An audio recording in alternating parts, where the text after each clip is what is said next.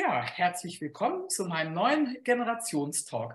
Und heute habe ich mir einen Experten ausgesucht aus dem Sozialmanagement. Das ist unser Herr Dr. Stefan Ahren.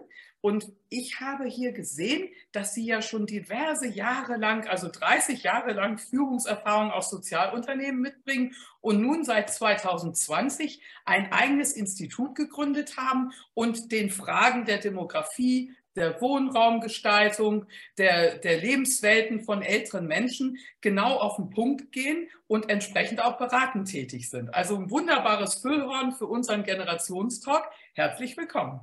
Ja, ein ganz, ganz herzliches Dankeschön, Frau Krämer. Und ich freue mich sehr auf ein Gespräch ähm, über ein spannendes Thema und äh, herzlichen Dank, dass ich dabei sein darf bei dem Generationstalk. Ja, vielen Dank.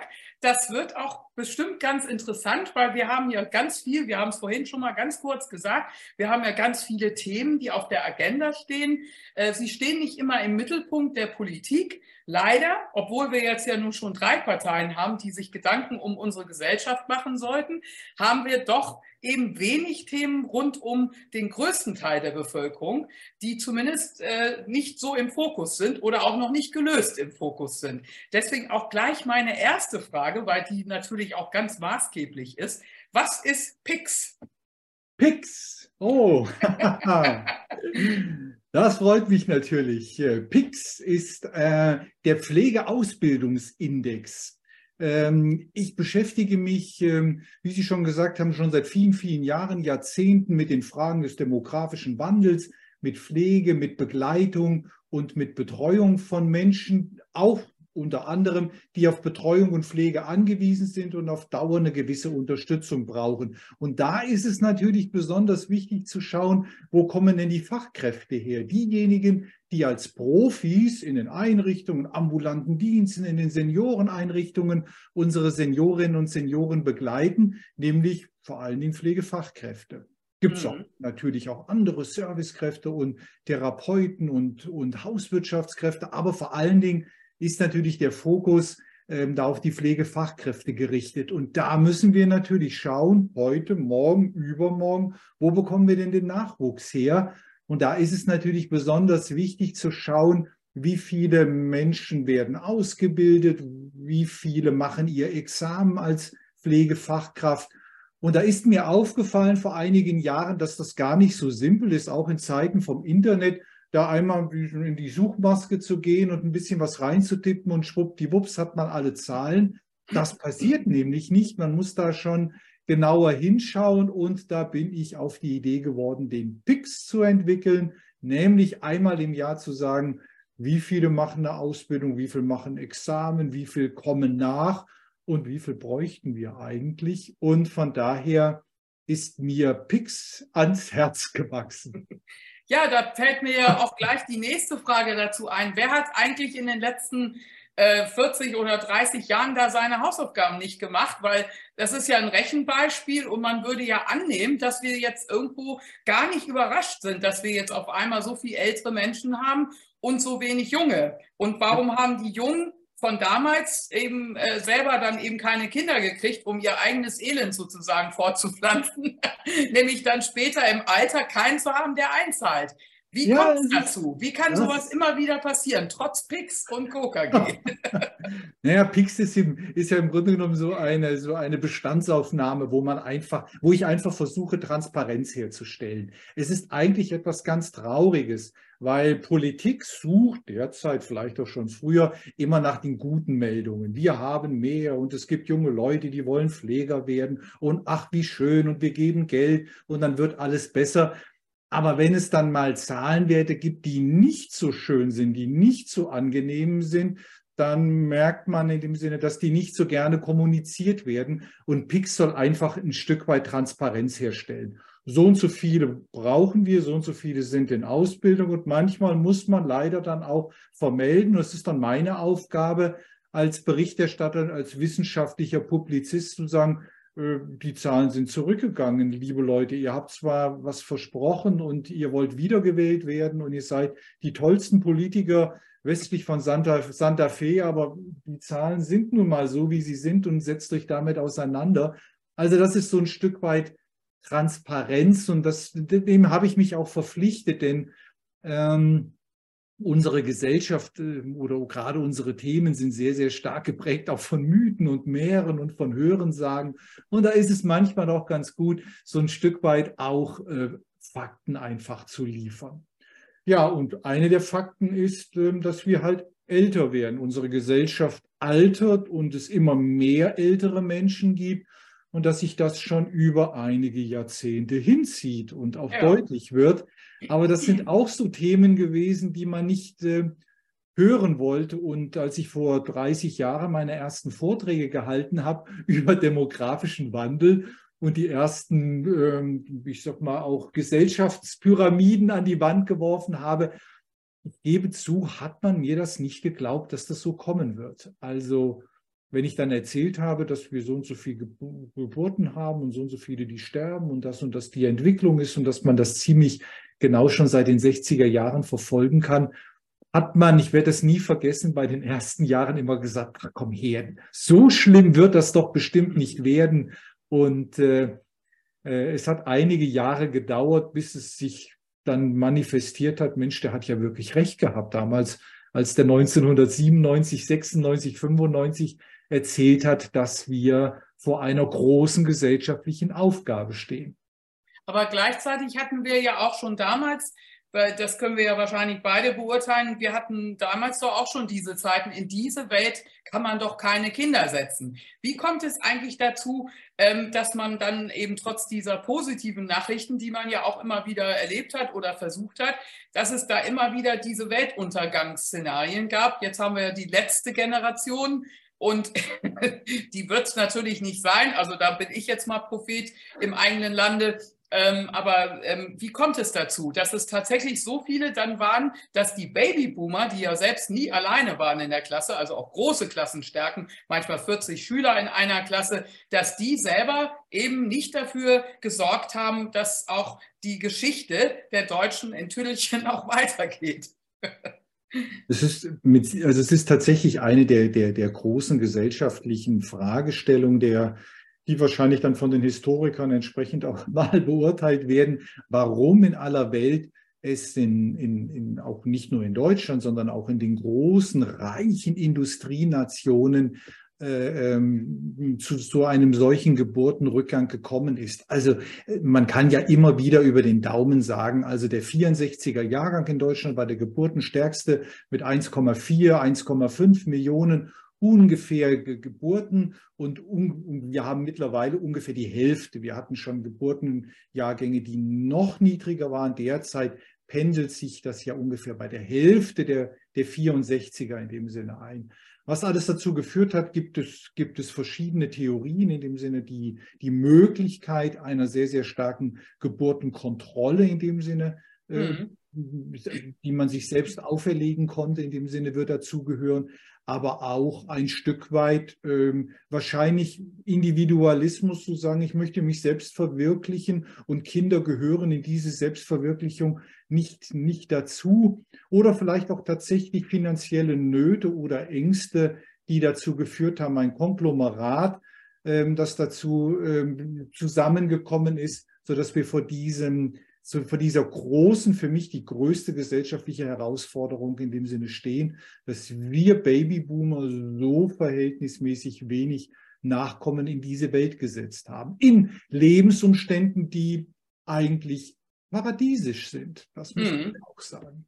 Hier in Gleichzeitig setzen wir eben natürlich immer noch diese materielle und ähm, auch äh, Fachkräftesituation voraus, die jetzt aber dann eben, wie gesagt, vom materiellen als auch von den Fachkräftesituation her natürlich jetzt fehlt.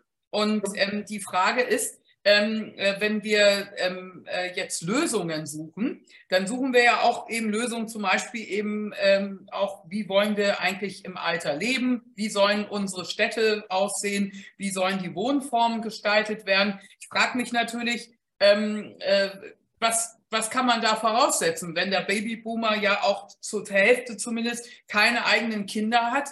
Ähm, äh, was, was machen wir damit? Also ich finde, auch da sind wir ja viel zu wenig auf die Details eingegangen. Wir gehen ja immer noch von der Pflege zu Hause aus, von den Familienangehörigen. Ja, das ist eine, eine sehr interessante äh, äh, Entwicklung oder einen sehr interessanten Befund in dem Sinne, mit dem ich natürlich vor allen Dingen konfrontiert bin. Und, und ich bin fast immer belustigt, sage ich jetzt mal, wenn ich jetzt immer auch noch solche populären Umfragen äh lese, die auch in, in, durchaus namhaften Publikationen erscheinen. Wie wollen Sie im Alter äh, leben oder wie wollen Sie gepflegt werden? Und dann kreuzen mhm natürlich an, selbstverständlich würde ich gesund alt werden und ich möchte nicht ins Pflegeheim und ich möchte von Angehörigen oder Kindern mhm. werden, obwohl, wie gesagt, jede, jede, ähm, jedes dritte Paar in Deutschland kinderlos bleibt. Ja. Also das ist so, so an der Wirklichkeit zum Teil vorbei, ähm, dass man sagt, entweder sind das Scheuklappen, entweder sind das Ängste, entweder macht man,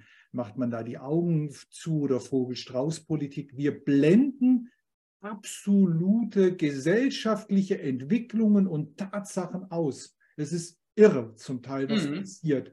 Das Problem ist, da habe ich ja noch Verständnis, weil nicht jeder möchte das und jeder hat so seine eigene Strategie, auch mit Problemen und mit Herausforderungen umzugehen. Dass aber Politik heute immer noch so macht, Verantwortliche, Parlamentarier, als gäbe es noch den größten Pflegedienst der, der, der Nation, nämlich die, die, die Familie weiterhin auch in mhm. Zukunft. Mhm und immer noch von ambulant vor stationär spricht, ohne zu, ohne zu deutlich zu machen, mhm. dass es dafür gar nicht mehr die Ressourcen in dem Sinne gibt. Das ist schon gesellschaftspolitisch fahrlässig und die große, große Gefahr droht damit, dass es ein ganz heftiges, nüchternes Erwachen geben wird, mhm. wenn wir nicht rechtzeitig sagen, ähm, wir müssen da den Fokus auf andere Unterstützungs- und Solidaritätsformen und Sorgestrukturen richten. Davor habe davor hab ich wirklich tatsächlich Angst, äh, wenn man Menschen weiterhin vielleicht sogar dumm hält. Ja, es, vor allen Dingen auch, wenn dann so Themen mal aufkommen, so zum Beispiel jetzt wieder die Thematik, ähm, den Freiwilligendienst wieder zu, wiederzubeleben oder auch jetzt den Wehrdienst. Beide Themen sind ja gesellschaftlich gesehen absolut notwendig, weil auf der einen Seite tobt im Mitte von Europa ein Krieg. Auf der anderen Seite ähm, äh, brauchen wir die Civis ja schon lange. Die waren ja in der Kirche tätig, die waren in den Heimen immer nützliche Helfer und, und Zulieferer.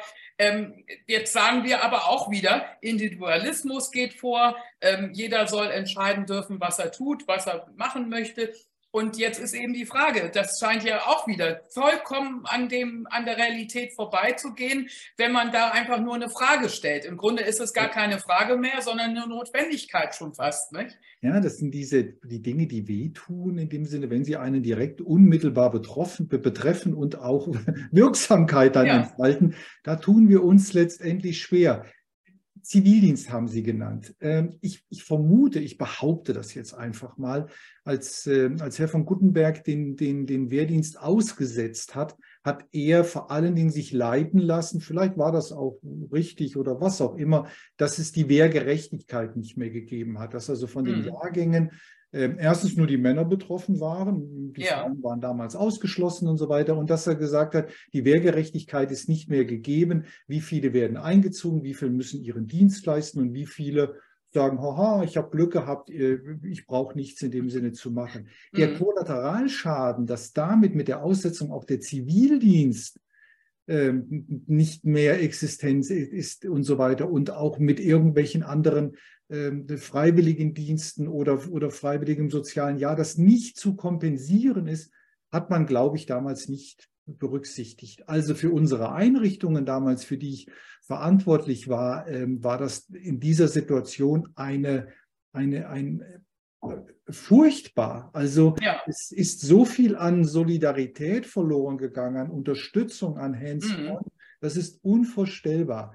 Ja. Wir haben damals Folgendes gemacht. Wir haben die, die alle, die wir noch in unseren Daten hatten, also die wir noch, wo wir noch Adressen hatten und so weiter, die mal bei uns Zivildienst in den Senioreneinrichtungen geleistet haben, haben wir versucht zu kontaktieren, sie nochmal einzuladen. Und, und wir haben gemerkt, es sind einige gekommen, die vor 30, 35 Jahren Zivildienst bei uns geleistet hatten, wie, welche Bedeutung der Zivildienst hatte, welche, welche, welche Erfüllung der hm. Zivildienst mhm. war und wie prägend er letztendlich war. Und das ist weggebrochen, letztendlich über Nacht. Und ich glaube, es ist auch nicht mehr wieder, wiederherzustellen, weil diese Generationen ja. letztendlich fehlen uns.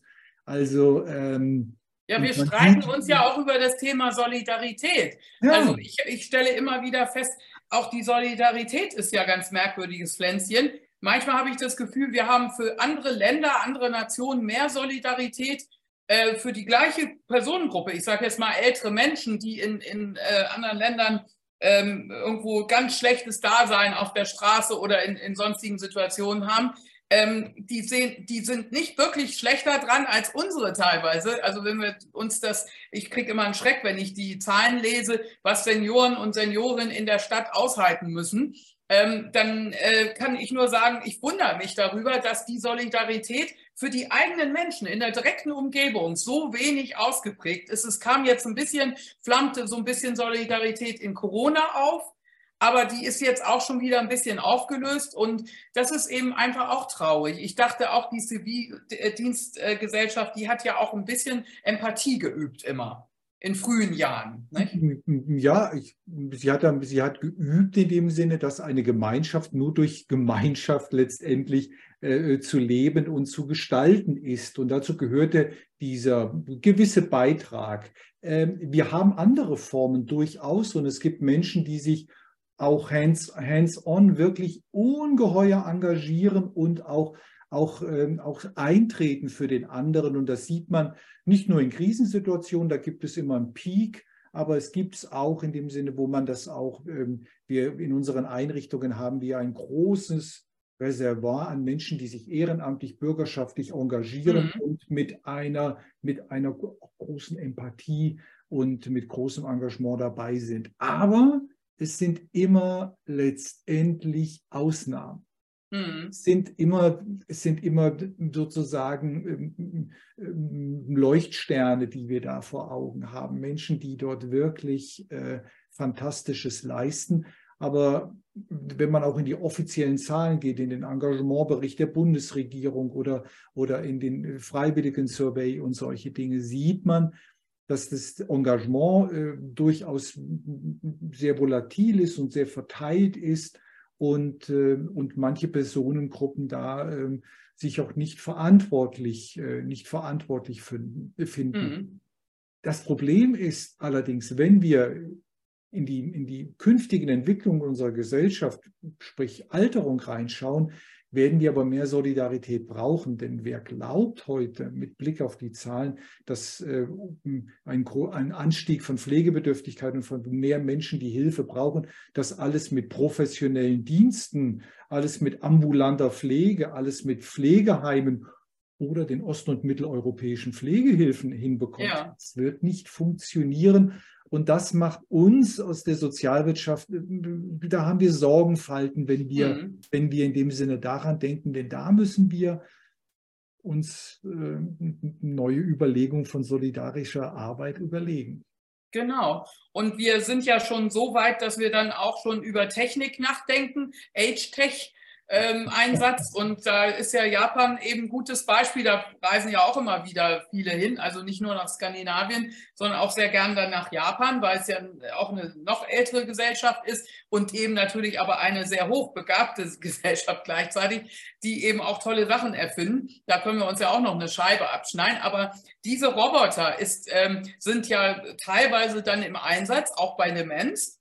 Ähm, aber gleichzeitig, wir haben genauso die Überlegung, wenn jetzt zum Beispiel in Demenz jemand zurückfällt auf die Kindheit äh, vom, vom, äh, vom Zeitpunkt des Geistes sozusagen, dann kriegen die ja auch einen furchtbaren Schreck, wenn da auf einmal Menschen vor ihnen stehen, die ihre Sprache nicht sprechen oder ganz anders aussehen und dergleichen. Wie ist das eigentlich einzuschätzen? Haben Sie da Erfahrungswerte, wie man das lösen kann? Weil ich habe das jetzt auch schon mitbekommen äh, bei multikulturellen Fragestellen in der Altenpflege, dass die auch sehr gerne unbedingt ihre eigenen ähm, Landsleute gerne als Pfleger haben wollen oder Pflegerin, weil sie eben die Sprache dann wieder sprechen wollen und dergleichen. Und andersrum ist es ja genauso bei den Deutschen dann vielleicht. Deswegen frage ich Sie. Also die, die, die Frage der Kultur ist natürlich und was damit verbunden ist, ist insbesondere Sprache, ist Prägung, sind Haltungsfragen, sind religiöse Fragen, sind ethische Fragen. Äh, in, in, in Situationen, ähm, äh, in existenziellen Situationen, nennen wir sie einfach mal so, in herausfordernden, in schwierigen biografischen äh, Situationen, äh, hilft uns das natürlich ungemein, wenn wir mit über kulturelle Zugang Türen zu Menschen öffnen können. Und das sind natürlich sprachliche und religiöse und ethische Fragestellungen oder auch Sachen des, des, des, Speiseplans oder der Musik oder was auch immer, mhm. sind natürlich ganz, ganz wichtige. Und von daher ist die kultursensible Pflege eines der wichtigsten Stichworte, mhm. die man mhm. dazu nennen muss. Und da muss man natürlich äh, ähm, auch die Vielfalt, äh, die wunderbare Vielfalt auch unserer unseres Landes und unserer, unserer Gemeinschaft natürlich berücksichtigen. Also nach äh, Schema F wird das nicht in dem Sinne gelingen und, und wir werden ähm, da auch noch einiges, einiges lernen müssen, weil Natürlich sind da die, sind die kulturelle Prägung da sehr, sehr unterschiedlich und Sprache ist der Schlüssel überhaupt, überhaupt, mhm. überhaupt dazu. Das andere, was Sie angesprochen haben, ist äh, natürlich ähm, der Einsatz von Technik. Der Einsatz von Technik. Und da haben wir ein großes, interessantes Feld vor uns von Spielzeug, was verkauft wird, als wäre das irgendwie äh, die neue Zeit, aber es ist letztendlich Unterhaltung, es ist Gaming. Es ist doch nicht schlimm, aber es wird uns nicht wirklich die Probleme lösen. Mhm. Ähm, inwieweit wir es erleben werden, in dem Sinne, dass Robotik tatsächlich den Pflegealltag erleichtert für die, für die Mitarbeiter, das wird die große Herausforderung sein. Die große Fragestellung, es gehen viele, viele Forschungsmittel da rein, aber ähm, ähm, ich habe jetzt noch keinen Pflegeroboter gesehen. Es gibt, doch die, es gibt doch die absoluten Experten, die sagen, das wird auch noch ein bisschen dauern. Derzeit haben wir die ersten An, sozusagen die ersten Anmutungen, wie weit uns Technik, lebensdienliche Technik helfen kann, damit Pflege human bleibt. So möchte ich hm. es mal ein bisschen philosophisch formulieren. Ja, und vor allen Dingen den humanen äh, Anteil eben halt abzuziehen für die wirklich essentiellen Dinge genau. und diese Kraftdinge, zum Beispiel das Heben von und ja. Wenden von Patienten, äh, kann dann eben vielleicht die Maschine übernehmen, aber da, die Zusprache, das vielleicht auch das Berühren und das menschliche äh, Element, das wird wahrscheinlich eben so oder so eben ja. noch das Allerwichtigste sein, insbesondere ja. bei Menschen, die eben kaum noch Besuch oder Zuspruch von anderen genau. erhalten. Sie haben vollkommen recht. Also natürlich für die Unterhaltung ist das wunderbar, äh, um vielleicht Transportwege zu erleichtern, damit die Mitarbeiter nicht mehr mit der blöden Wäsche durch die Gegend laufen müssen oder dass sie ihren Pflegebericht diktieren oder dass sie nicht mehr so viel vor dem Computer sitzen müssen und irgendwelche Dinge. Also da gibt es mit ganz, Sprach, Voice, Voice eben Funktionen. Genau. genau. Also, also wunderbare, tolle, tolle Hilfe. Aber ich gehöre zu denen, die sagen, wir müssen alles auf die Waagschale werfen, um zu schauen, wir setzen Technik ein, damit diese Pflege als intensive soziale Beziehungs- und, und Interaktion in dem Sinne äh, erhalten bleibt, nämlich von Mensch zu Mensch. Und dann, und wenn wir auf dieser Folie können wir Technik wunderbar äh, äh denken, einsetzen, ausprobieren. Und da passieren ja zurzeit wirklich auch wunderbare und sehr, sehr innovative Dinge. Aber der Pflegeroboter, der die Tätigkeit übernimmt, mit Verlaub, von dem sollten wir uns äh, verabschieden. Das würde mir ähm, für die, auch fürs eigene Alter oder für, für die Lieben, ähm, würde mich nicht unbedingt in Begeisterung versetzen. Genau, ja, sie hatten das eben so ähm, in Japan eben auch gemacht bei Demenzkranken, dass die dann ab einem bestimmten Stadium dann tatsächlich mit dem äh, Pepper-Hund also der Roboter als Hund, äh, tatsächlich dann Kontakt aufgenommen haben und äh, das soll angeblich ganz gut funktioniert haben. Aber das ist natürlich eben wieder ein ganz gezielter medizinischer äh, Kreis von Menschen. Das betrifft ja nicht die Mehrheit der älteren Senioren und Seniorinnen. Nicht? Nö, aber jetzt gerade, ich sag mal, wenn wir, ich sag mal, Demenz ist jetzt ja ein, ein, ein, weites Feld und die Ausprägungen sind sehr, sehr, sehr unterschiedlich. Aber ich muss ganz ehrlich sagen, in den 30 Jahren, die ich jetzt das überblicken kann, ähm, kann, man, kann man eher überlegen, tatsächlich mit Tiertherapie den einen oder anderen zu erreichen und eine Tür zu öffnen, als mit, mit, mit, äh, mit, mit, mit technischen Hilfsmitteln. Da ja. gibt, es, gibt es, da haben wir sehr, sehr viele Erfahrungen und sehr interessante Dinge. Ich möchte es nicht ausschließen, aber da würde ich ehrlich gesagt die Ressourcen lieber in andere Entwicklungen, in andere ja, Entwicklungen. Absolut. Wie ist denn dann jetzt die Wohnform? Weil wir hatten ja vor zig Jahren ja auch mal die Idee, dass man schon mit 60 in eine Wohnung zieht, wo wir dann in so eine Halbpflegeform irgendwann dann so im Laufe der Jahre dann hineinwachsen und dann irgendwann in, ich sage jetzt mal dreimal umfallen und dann sind wir im Pflegeheim. Ähm, ja, also rein von der Kilometerleistung her, wäre ja. man ganz in der Nähe und alles ist äh, so zu bedienen. Dann hat man aber festgestellt, dass die Menschen so von der Sache her, wenn sie selber sich aussuchen dürfen, dann wirklich die letzten drei Monate oder das letzte halbe Jahr ihres Lebens am liebsten erst im Pflegeheim sein möchten. Äh, wie sieht denn die Wohnkultur und Wohnform dann aus, die wir uns jetzt als Best Ager oder Babyboomer jetzt wünschen? Ja, das ist eine, ein, ein, eine wunderbare Frage und, und, und, diese Entwicklung, die Sie aufzeigen, ist ja, ist ja hochinteressant, wenn man, wenn man ähm, da schon länger sozusagen in der Branche ist. Anfang meiner Berufstätigkeit habe ich tatsächlich auch noch gehört und manchmal, glaube ich, sogar erzählt von der Zielgruppe Ü60. Ähm, ich bin vergangenen Monat, bin ich 60 geworden. Und habe dann gesagt, Mensch, was hast du damals für einen Quatsch erzählt? Also das Leben sieht ja nun wirklich ein bisschen anders aus. Aber man merkt, wie die Perspektiven sich ja. dort dann verändern. Es ist natürlich ein Wunsch eines jeden Menschen, Unabhängigkeit und Autonomie und Selbstbestimmtheit und was alles dazugehört, sein Leben in dem Sinne zu gestalten. Und in die Überlegung von daher auch, den eigenes Wohnumfeld zu verlassen, das angestammte Wohnumfeld zu verlassen und in eine Institution zu ziehen, ist ein tiefgreifender Einschnitt natürlich in eine Biografie.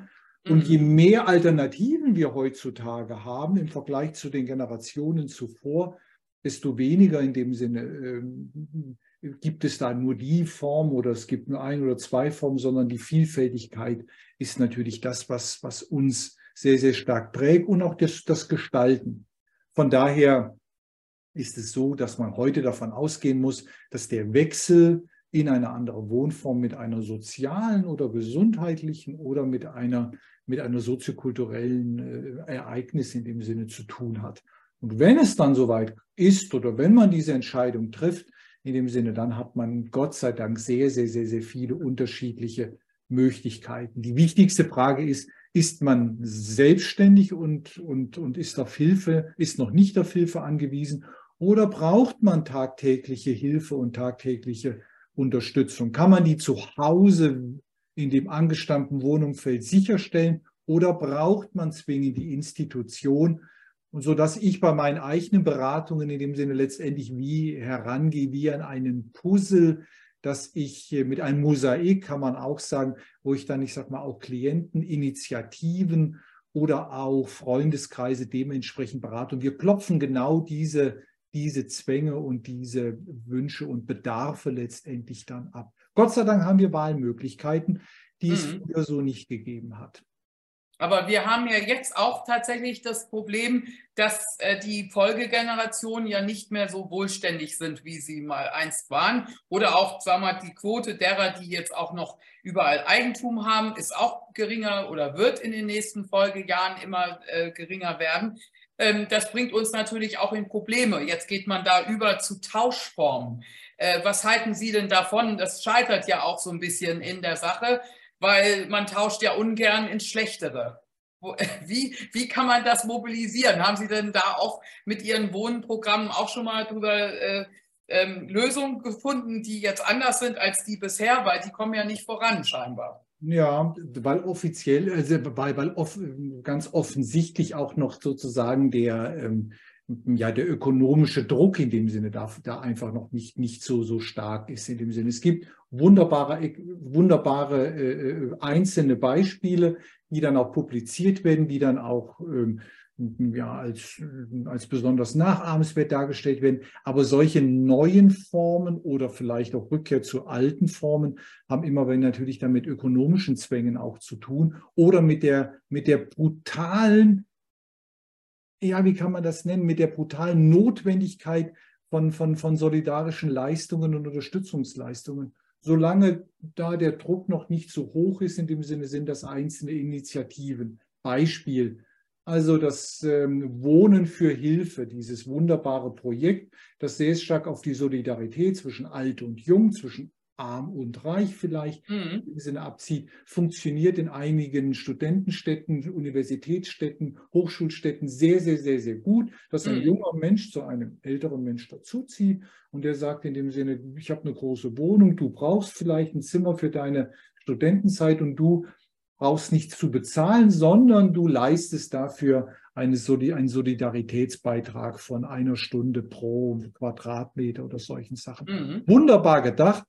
Aber wenn der ökonomische Zwang nicht da ist, in dem Sinne werden das immer einzelne Initiativen sein mhm. von hoch engagierten Menschen, jung wie alt. Ähnlich ist es auch bei Wohnungen, dass man sagt, Mensch, ich bin jetzt alleinstehend, bin 80 Jahre alt, ich lebe in einer super tollen äh, Fünf-Zimmer-Wohnung, die ich eigentlich nicht mehr brauche. Ich tausche jetzt mit einer Familie. Sind das hoch engagierte Einzelfälle? Aber solange der ökonomische Zwang nicht da ist, nämlich zu sagen, Mensch, das ist mir viel zu teuer, ich kann mir das nicht leisten, mhm. wird ein Senior in dieser Fünf-Zimmer-Wohnung leben bleiben und wird sagen, solange ich das mir, warum soll ich jetzt, wie Sie richtig sagen, mich in dem Sinne verschlechtern? Also es hat immer auch etwas, es gibt tolle Initiativen, aber die haben genau. was mit einer, mit einer Notwendigkeit, ökonomischen Notwendigkeit zu tun. Genau, also bei Sozialwohnungen wird es wahrscheinlich dann irgendwann dazu kommen, dass es dann eben Zwang ist oder dass es dann eben aus Vernunftsgründen entschieden wird. Aber wenn es eben aus der eigenen Privatsphäre kommt, dann äh, ist das halt eben äh, tatsächlich ja auch der Punkt, dass wenn man jetzt 20, 30 Jahre in der Wohnung wohnt, die Miete so niedrig ist, dass man die ja auch nirgendwo auf dem Markt wiederfindet und ähm, ja. ich höre auch viel von den ganz alten Leuten, dass die eben, je mehr sie nicht mehr nach draußen gehen, desto mehr bewegen sie sich in ihrer eigenen Wohnung sehr gerne und, äh, und sind ja dann auch in ihren Erinnerungen nicht, verhaftet. Und ähm, ja, also wie gesagt, es große, große Probleme. Wir haben auch in der Großstadt auch viele, viele Regionen, wo wir keine Fahrstühle haben, äh, wo ja. man dann im vierten, fünften Stock komplett isoliert ist, aber auch im Treppenhaus keine äh, äh, äh, Lifter oder wie auch immer da befestigen kann. Also es ist tatsächlich auch in der Hinsicht ist die Stadt nicht auf alles vorbereitet. Und age-friendly, das ist tatsächlich auch ein Grund dafür, übrigens nach Skandinavien zu fahren, weil da eben auch einige äh, Länder den, diesen Ruf haben. Wir sind schon das age-friendly äh, Country oder überhaupt die Städte sind dann manchmal interessant zu sehen. Und in Deutschland gibt es ja noch nicht so viele. Ich glaube, Münster ist, glaube ich, eine age-friendly City.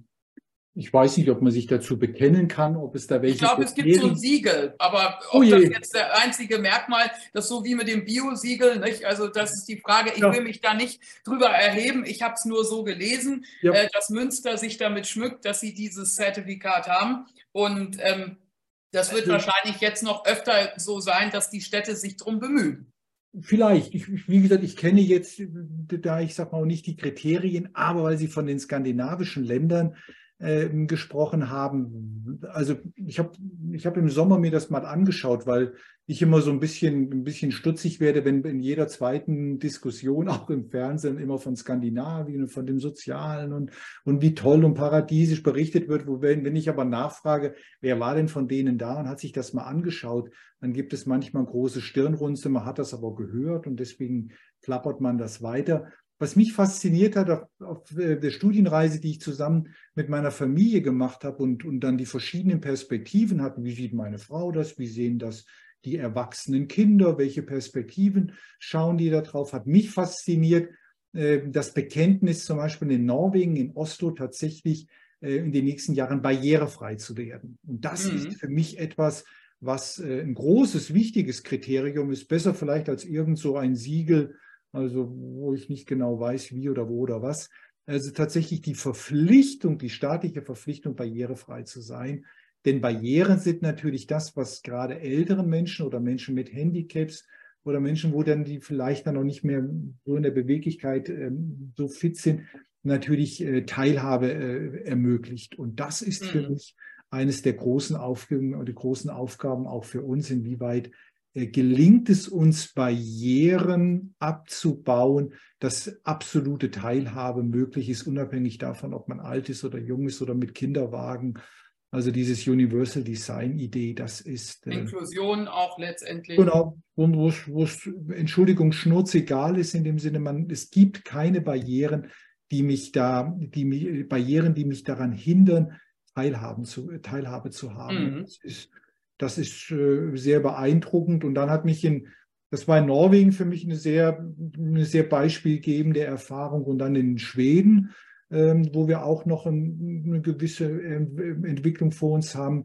Ähm, die Initiative von Königin Silvia zu sagen, wir wollen, wir, wir setzen alles daran und sie auch mit ihrem Namen eine demenzfreundliche Gesellschaft aufzubauen. Das haben wir zwar auch in der deutschen Demenzstrategie, aber so verankert und mit so viel Werf war das für mich äh, faszinierend zu sehen, wo ich gesagt habe, da muss ich selber auch meine Arbeit in Deutschland auch nochmal aktivieren. Das mhm. waren so zwei Initiativen, die mir, die greifbar waren, wo ich gesagt habe, das ist Zukunft. Das ist für mich auch Zukunft. Ja, insbesondere die Quote der Demenzkranken steigt und wird noch steigen, so wie die auch die Quote der Hochbetagten, die immer, immer größer wird.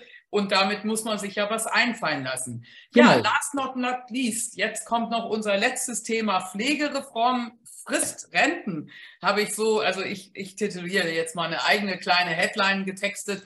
Ähm, ja. die, die Message ist jetzt gerade so durch die Ticker gegangen. Herr Lauterbach plant etwas, aber ähm, die Renten sind ja nicht so wahnsinnig toll.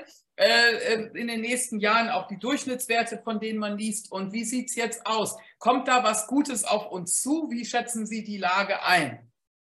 Oh, was für eine Frage zum Naja, die Reform, die da jetzt auf dem Weg ist, da, da darf man ja, ja ein bisschen gespannt sein. Nicht? Ja, die, ich sag mal, politisch, politisch ist es so, dass man nicht umhin kommt, die Belastungen für Menschen, die von Pflegebedürftigkeit äh, betroffen sind, dass man die Belastungen runter, runternimmt in dem Sinne. Und das versucht man durch, durch eine gewisse leichte Erhöhung der, der, der, ähm, der Leistungen, durch die gewisse Reduzierung der Eigenanteile, gerade wenn jemand in, in das Heim angewiesen ist und dort für eine längere Zeit ist. Und das muss man anerkennen. Die Problematik hat man erkannt und versucht, das letztendlich dann auch zu mildern durch mehr Leistungen und durch eine niedrigere Quote bei, den, bei der Eigenbeteiligung. Nur das ist letztendlich in dem Sinne ein Tropfen auf den heißen Stein, ein berühmter. Das sind äh, ein paar Euro, ein paar Merker, die da um die Ecke kommen. Es wird an dem Grundproblem, so glaube ich, in dem Sinne nichts lösen, weil wir ja gleichzeitig den, den gesellschaftlichen Auftrag haben, diejenigen, die in der Pflege tätig sind, insbesondere die Pflegefachkräfte und die Profis in den Einrichtungen, in den ambulanten Diensten, äh, denen vernünftige Lohne, Löhne und Gehalte zu garantieren. Und das bedeutet, dass das auch in Zukunft so sein wird und dass das auch so, eine gewisse, so, eine, so, einen, so einen gewissen Jojo-Effekt hat. Also gut gemeint, Richtung stimmt, aber die Summen werden nicht ausreichen. Mhm. Also es braucht ganz andere Lösungen und so wie bei der Rentenreform eben auch. Es muss da auch einfach mal das Ganze in Frage gestellt werden. Es muss dann einfach auch mal von der anderen Seite auch vielleicht aufgezogen werden. Wir ja. doktern eben immer an so alten Symptomen rum und wenn genau. dann der Schnupfen kurz mal weg ist, kommt er halt wieder. Und genau.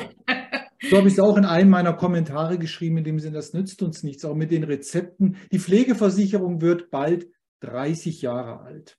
Mhm. Müsste man riesig feiern, 2025 oder 2024, wie man es rechnet, 30 Jahre. Und seitdem in dem Sinne wurde immer mal hier geschraubt und dort geschraubt und dort geschraubt. Und 30 Jahre ist eine Generation. Und, so mhm. und jetzt sind wir auch aufgefordert, da nochmal genauer hinzuschauen und zu sagen, naja, jetzt haben wir einige Stellschrauben gedreht, aber vielleicht ist es jetzt Zeit, spätestens zum runden Geburtstag, wenn die also so schon die Volljährigkeit, die Pflegeversicherung dann verlässt, dann vielleicht doch mal ein bisschen genauer hinzuschauen. Hm. Ja, also da kommt noch einiges auf uns zu. So, und dann zum Schluss darf man sich bei mir beim Generationstalk ja immer was wünschen. Das Wünschen an die äh, Generationen, aber das Wünschen auch an die Gesellschaft oder einfach ein Wunsch ans Universum. was wäre das? Die Fee, die kommt und sagt, jetzt hast du die Wünsche letztendlich in dem Sinne frei. Im ähm, Rahmen des Themas, aber es muss nicht sein. Genau. Nein, das, was ich mir wünsche, und das haben wir angedeutet, ist tatsächlich sich bewusst zu werden, dass wir diese großen Aufgaben, die wir als Gesellschaft, wenn wir nur uns auf uns beschränken, aber auch vielleicht in Europa haben, dass wir die nur, nur durch eine neue Form, durch eine Bereitschaft zu mehr Solidarität in dem Sinne leisten können, dass wir bestimmte Aufgaben nicht wegdelegieren wollen, irgendjemand löst die schon, sondern dass uns bewusst wird, dass wir sie selbst gestalten müssen. Und das fängt im kleinsten Kreis um uns herum an, in der Nachbarschaft, in der Familie, dass wir schauen, wie es dem einen oder anderen geht. Und, und wenn wir nur, wie ich jetzt gerade dem Nachbarn, der gerade in mein Fenster schaut, rüberwinke und sage, ich habe dich gesehen, freue mich, dass es dir gut geht und wenn es dir nicht gut geht, komm rüber. Ja, genau. Sehr schön, wunderbar. Und ich finde auch, wenn uns jemand entgegenkommt heutzutage auf der Straße, ich habe das in Corona auch schon angefangen, dass man dann auch zu einem älteren Menschen eben vielleicht ein freundliches Guten Tag, auch wenn der wegschaut, das nächste Mal gucken sie schon ganz anders. Und ich genau. merke auch, es tut sich ein bisschen was und da kann man immer mit Vorbild vorangehen und nicht erst warten, bis man selber angesprochen wird oder selber eines Tages froh ist, wenn man angesprochen wird. Haben Sie vollkommen ja, recht. Sinne. Und als Wahlmünchner und als Wahlmünchner sagt man ein herzliches Grüß Gott und in der Regel bekommt man dann auch eine Antwort, auch von den Zugereisten aus Preußen. ich hatte das ja auch, als ich mal in Süddeutschland gelebt hatte und dann nach Hamburg äh, eben erst mal kam und dann Grüß Gott sagte, sagten die gleich zu mir, du kommst wohl aus Bayern. Ich sage also, nein, ich komme aus Hessen, aber ich finde es schön. Wie schön, ja. Vielen herzlichen Dank für dieses schöne Gespräch. Vielen Dank. Ich bin